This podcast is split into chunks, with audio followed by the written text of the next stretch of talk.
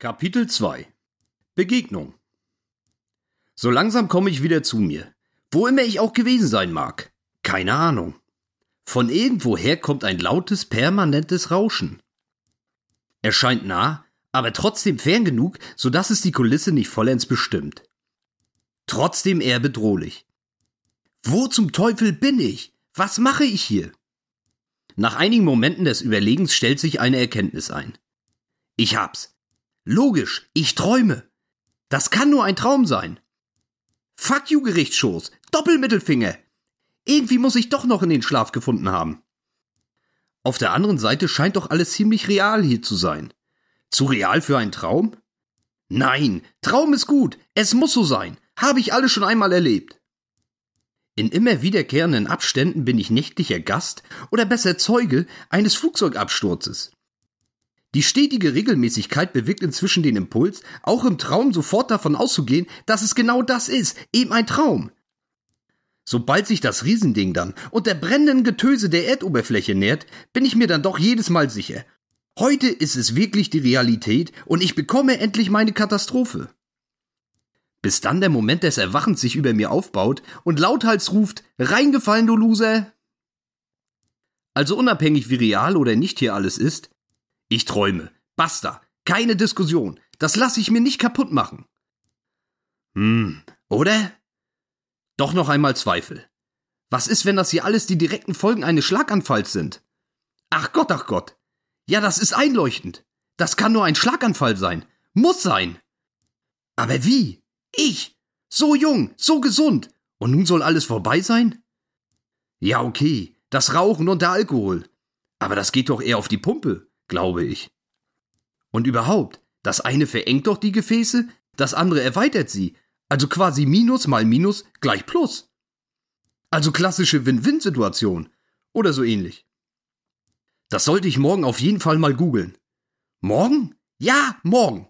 Wer stirbt denn schon so früh an einem Schlaganfall? Hoffentlich nicht ich. Ach Gott, ich habe Angst. Während ich nach den ersten Lähmungserscheinungen suche und herumtaste, ob schon eine Gesichtshälfte nicht mehr ordnungsgemäß ihre Arbeit leistet, hält sich die Szenerie langsam auf. Ich werde klarer. Puh, nix Schlaganfall. Da müsste es doch eher anders herumlaufen, oder? Schleppend beginne ich die Umgebung wahrzunehmen. Offensichtlich stehe ich auf einem betonierten oder asphaltierten Untergrund, und halte etwas in der Hand. Was steht da? Wertbon. Ähm, ach, Wertbon. 70 Cent, Kaffeegutschein.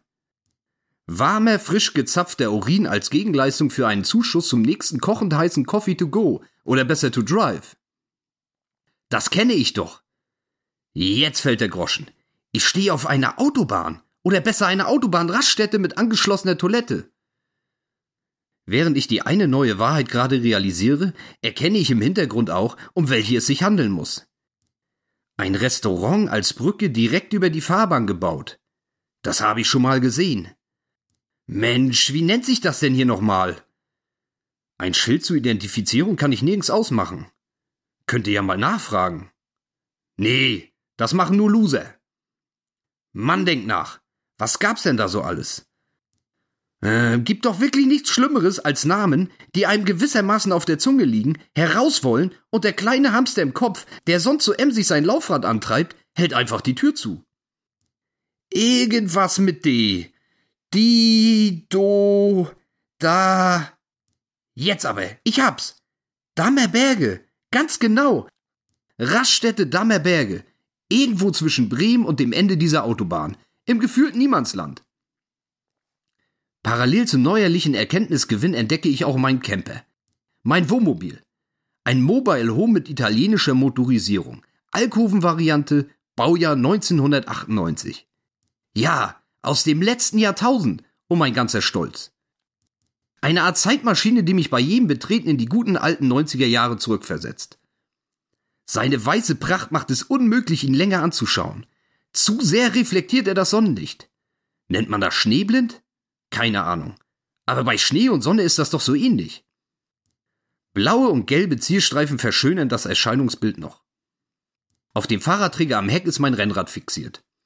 Es leuchtet in der für den Hersteller unverkennbaren Farbe Celeste. Irgendwie eine Mischung aus Weiß, Grau, Grün und Blau. Für viele Jahre war es mir ein treuer Begleiter. Inzwischen mehr Alibi. Als Alleinreisender mit dem Rad auf dem Träger wicke ich auf Campingplätzen nicht mehr ganz so sonderbar. Wieso ist der komische Kerl da eigentlich die ganze Zeit solo unterwegs? Hat er keine Frau oder Freundin? Nee, schau mal, wie der aussieht. Total verkommen, verwahrlost, verlumpt. Sexualstraftäter auf Freigang bestimmt. Pass auf, dass er sich den Kindern nicht nähert. Ach was, schau mal, der hat das Rennrad dabei. Der ist Sportler. Bestimmt im Trainingslager. Bilde ich mir so zumindest ein. Beim Zusammenfügen aller Erkenntnisse komme ich zum Ergebnis, dass das hier eigentlich nur die Reise in den lang geplanten Sommerurlaub sein kann. Oder nicht? Kann eigentlich nur so sein. Und die Erinnerungslücken? Wo kommen die jetzt her? Keine Ahnung. Erschöpfung vermutlich. Überbeanspruchung. Eine nicht erkannte Lebensmittelunverträglichkeit. Die neue Hämorrhoidensalbe, deren Dosierung noch nicht ganz auf den Alkoholkonsum eingestellt ist. Wäre alles möglich. Ganz genau. Der Kollege eines Nachbarn oder ein Kumpel des Kollegen oder der Bruder des Schwagers oder so ähnlich ist neulich sogar beim Kacken bewusstlos von der Kloschüssel gekippt. Diagnose? Zu stark gepresst, mit daraus folgendem Sauerstoffmangel im Gehirn. Also das hat er mir so auf jeden Fall so erzählt.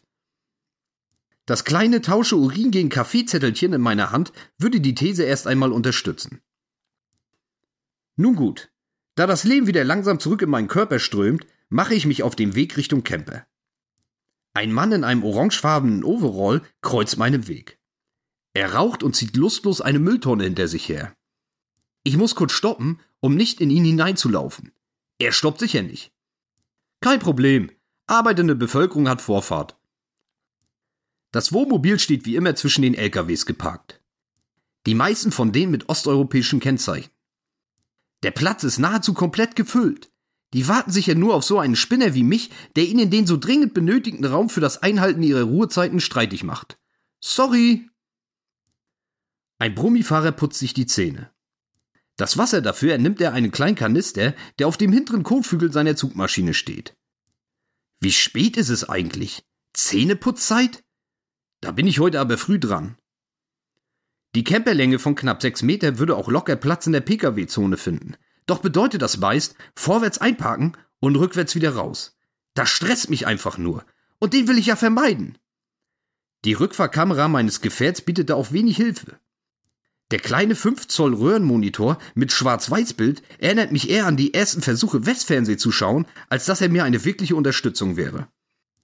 Willkommen in den 90ern. Zeitmaschine, sag ich doch. Ohne Einweiser kommt man da eigentlich guten Gewissens nicht wieder in die Spur. Und fragen will ich ja auch keinen. Das wirkt doch so richtig verzweifelt. Loser. Also, immer vorausschauend parken. Auf einem Grünstreifen zwischen den Parkbuchten entdecke ich auf einem Tisch sitzend eine Person. Wobei der Grünstreifen eher ein Braunstreifen ist. Die Sonne hat in den vergangenen Wochen ganze Arbeit geleistet. Photosynthese hat da sicher schon länger nicht mehr stattgefunden. Der Tisch befindet sich zwischen zwei Bänken und die sind noch einmal eingerahmt von zwei überquellenden Mülltonnen. Da muss Mr. Orange aber noch einmal ran. Ich versuche unauffällig einen genaueren Blick zu erhaschen und sehe meinen ersten Verdacht bestätigt. Junge Frau mit Rucksack und Handgepäck. Das kann in dieser eher menschenfeindlichen Umgebung nur eines bedeuten. Trempe oder besser Tremperin. Sagt man das heute noch so? Ist das noch die politisch korrekte Bezeichnung? Oder fällt Tremper auch in die Rubrik von Wörtern oder Begriffen, die man nur noch mit dem Anfangsbuchstaben abkürzt? Vielleicht besser Anhalter, Anhalterin oder Mitreisende? Keine Ahnung. Mein liebster, charmantester, bester Kindheitsfreund hat mich einiges über diese Spezies Mensch gelehrt. Eine in den meisten Fällen weibliche Person wird möglichst aufreizend am Straßenrand postiert, fragt nach Mitfahrgelegenheit und ehe man sich versieht, springt ihr Liebhaber, Lebensabschnittsgefährte oder einfach nur der aktuelle Sexualpartner aus dem Gebüsche mit ins Auto. Während der nette, hilfsbereite Fahrer den Chauffeur spielt, vergnügen sich die beiden auf den Frontsitzen. Am Ende wird man gar noch ausgeraubt oder noch Schlimmeres. Nee, nicht mit mir. Ihre Bank-Tisch-Kombination liegt direkt auf meinem Weg. Kurz überlege ich, einen Bogen einzuschlagen, um mich dem Wohnmobil von der anderen Seite zu nähern. Aber damit rechnet sie bestimmt. Wahrscheinlich haben sie und ihr durchtriebener Freund mich schon ausgespäht. Quasi das perfekte Opfer. Wahrscheinlich haben auch sie mich erst in diesen komatösen Zustand versetzt. Ich ändere die Taktik nochmal und entscheide mich für die Option Smartphone. Ich suche meine Hosentasche. Ähm, okay, da ist es. Wenigstens das haben sie mir gelassen. Ich senke den Blick, wische angestrengt mit dem Daumen hin und her rauf und runter und versuche dabei einen möglichst vertieften Gesichtsausdruck aufzusetzen. Scheint zu funktionieren. Herrlich diese Teile. Bin mir sicher, genau dafür hat der liebe Gott uns mit ihnen gesegnet. Unangenehme Begegnungen einfach wegwischen oder swipen? Keine Ahnung. Irgendwie so auf jeden Fall. Den Erfolg unmittelbar vor Augen bin ich nun auf ihrer Höhe. Nur wenige Meter trennen mich, den Camper und den Start in den Sommerurlaub. Ganz kurz schaue ich hoch. Wirklich nur für den Bruchteil einer Sekunde. Oder halt so lange, wie mein Kopf für diese Auf- und Abbewegung benötigt. Einen weißen, dünnen Strickpullover scheint sie zu tragen. Die Ärmel bis kurz unter die Ellbogen zurückgeschoben. Blaue, enge Jeans. Und ja, was sind das? Sneakerschuhe? Nennt man die auch Sneaker, wenn die über die Knöchel gehen? Über der Bank liegt eine Jacke. Sicher ihre. Blau mit grauem Futter. So College-Style, würde ich sagen. Sie. Hallo? Wie erstarrt umklammere ich dieses elektronische Wunderding in meiner Hand. Steige sogar noch den Ausdruck von Konzentration in meinem Gesicht. Sie. Hallo, kann ich dir kurz eine Frage stellen? Och nö. Verdammte Scheiße, was habe ich falsch gemacht? Warum musste ich Ochse auch unbedingt aufschauen? Loser! Ich. Ähm, ja klar, kein Problem. Die verfluchte Treppehexe hat mich einfach ausgetrickst. Und doch, es ist ein Problem. Sage ich so natürlich nicht, sondern versuche gerade meine Mimik von angestrengt in menschenfreundlich umzubauen. Sie. Du fährst doch sicher die Autobahn weiter Richtung Köln, oder? Wäre es möglich, dass du mich ein Stück mitnimmst? Ich beiß auch nicht. Aber ich beiße. Und zwar vor Wut gleich in diese Tischkante. Scheiße, scheiße, scheiße. Alles genau so, wie es mir mein liebster, treuster, engster Kindheitsfreund prophezeit hat. Ganz miese Nummer. Wirklich, ganz, ganz mies. Ich ändere ein wenig meine Kopfhaltung und schaue ihr nun das erste Mal direkt ins Gesicht. Ich. Ähm, kein Problem. Ja. Mal ganz davon abgesehen, dass meine zweite Antwort fast identisch mit der ersten ist, geht beim Ja meine Stimme merkwürdiger und vor allem peinlicherweise irgendwie nach oben. Das Ja verkommt zu einem Krächzen. Gott, wie armselig! Noch immer habe ich nicht ganz realisiert, was hier gerade abläuft. Ich fühle mich an diverse Begegnungen in unserer Fußgängerzone zurückversetzt. Vor einem kleinen Stand mit Campingtischchen und Sonnenschirmchen drücken mir junge, attraktive Frauen eine Patenschaft für ein Kind in Afrika aufs Auge. Alles, was in unserer Welt schützenswert ist, unterstütze ich durch Zuwendungen, die genau so zustande gekommen sind. Ich habe für den Bau von Brunnen gespendet, verpflege arme Zirkustiere im Winterquartier und werde nach meinem Ableben das bisschen Restkörper, was geblieben ist, jungen Studenten opfern, die dann das Rumschnippeln an mir üben können. In dieser Konstellation kann ich einfach nicht Nein sagen. Mann, was für ein Loser. Und auch diese Frau ist attraktiv. Mehr noch, sie wirkt auf mich wie eine engelsgleiche Erscheinung. Ein Wesen, welches eine Magie, eine Aura umgibt, die mich völlig unerwartet trifft. Kann mich nicht erinnern, jemals etwas Vergleichbares verspürt zu haben. Okay. Außer vielleicht bei den unzähligen Wohltätigkeitsorganisationen, die mich regelmäßig in der Fußgängerzone überrumpeln. Nee, Quatsch. Das eben war magisch. Das ist magisch. Ich fühle mich wie verzaubert. Das Gesicht, einfach nur wunderschön. Für einen kurzen Moment überlege ich, ob ich nicht vielleicht gerade wieder das Bewusstsein verloren habe. Oder alles doch nur ein Schlaganfall ist und ich inzwischen vor der Himmelspforte stehe und um Einlass bitte. Oder in meinem Fall erbettle. Wenn so der Himmel aussieht, ich komme.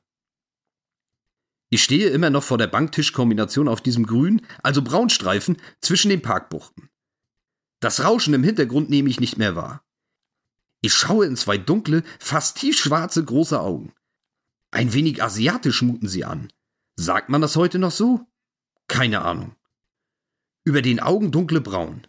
Die Nase zierlich, rote volle Lippen und eine wilde, kaum zu bändigende, dunkelblonde, hochgesteckte Haarpracht. Hohe Wangenknochen und kleine Lachfältchen an und unter den Augen vervollkommnen dieses perfekte Gesicht. Mit dir fahre ich bis ans Ende der Welt, wenn's sein muss weiter. Für immer werde ich dir ein treuer Begleiter sein. Sie. Okay, großartig. Wo müssen wir hin? Inzwischen hat sie sich eine Zigarette angezündet. Die Schachtel legt sie hinter sich auf den Tisch. Das ist so eine Big Box, nennt man die, glaube ich. 14,90 Euro für Kippen. Ganz schön teuer. Aber okay. Wer billig kauft, kauft halt zwei oder dreimal. Oder so ähnlich. Mann, sie sieht auch beim Rauchen einfach nur großartig aus. Das täte sie wahrscheinlich auch beim Ertränken von Katzen in der Regentonne oder beim Totprügeln von Robbenbabys an der Küste Neufundlands. Einfach herrlich. Sie springt vom Tisch. Und? Und? Das Gesicht ist weg. Wo ist es hin? Ah, da oben. Sie ist mindestens einen Kopf größer als ich. Wahrscheinlich so um die 1,80 Meter, vielleicht auch etwas mehr. Das ist ja mal wieder typisch für mein Leben. Egal. Mein königlichster, schlauster, sonnigster Kindheitsfreund hat mich im jahrelangen Training auf solche Momente vorbereitet. Ein Rennfahrerfilm der frühen 90er kommt mir in den Sinn. Da ist die Angehimmelte auch deutlich größer als der Held der Story. Und trotzdem sind sie ein Traumpaar. Ganz genau. Geht doch. Durch die Höhenverschiebung fällt mein Blick nun plötzlich auf ihren Busen. Also auf den weißen Strickpulli natürlich, aber halt auf die Region. Beschämt und etwas irritiert reiß ich den Kopf herum und weise Richtung Wohnmobil. Ich. Da hinten, der Weiße da! Ich kreische wie ein aufgeregtes Kleinkind, das zum ersten Mal in sein Töpfchen geschissen hat und es in der Hoffnung auf Lob unbedingt der ganzen Welt zeigen will. Hm, 1,80 Meter? Ja, danke, Mutter Natur. Fuck you. Wir verstauen ihr Gepäck, einen mintgrünen Traveler-Rucksack mit allerlei Taschen und Schlaufen, im unteren Staufach. Die Jacke auch. Eine Art Handtasche, könnte auch nur ein Beutel sein, behält sie bei sich. Sicher Reizgas zum Selbstschutz drin. Die Zigarettenschachtel hat sie da auch mit reingesteckt. Ich entriegle die Beifahrertür. Auf dem Sitz liegt noch eine Menge Unrat. Hauptsächlich alte Kassenbons, Kontoauszüge und FFP2 bzw. OP-Masken. Brauchen wir ja zum Glück heute nicht. Die Pandemie in Sommerferien. Sie. Du, ich kann auch eine Maske aufsetzen, wenn's dich sonst stört. Hab alles dabei. Cool. Zwei Minuten zusammen und sie hält mich für so einen übervorsichtigen, neurotischen Zwangsgestörten, der hinter jeder Ecke Viren und Bakterien fürchtet. Ich. Nee, lass mal du. Alles gut. Oder war das ihre Art, mir mitzuteilen, dass ich einen unangenehmen Geruch versprühe? So durch die Blume quasi? sie eigentlich gerne Maske tragen will, weil ich so erbärmlich stinke? Aber selbst nicht die Initiative ergreifen möchte, um mich nicht zu kränken und hofft aber, dass ich auf Maske bestehe?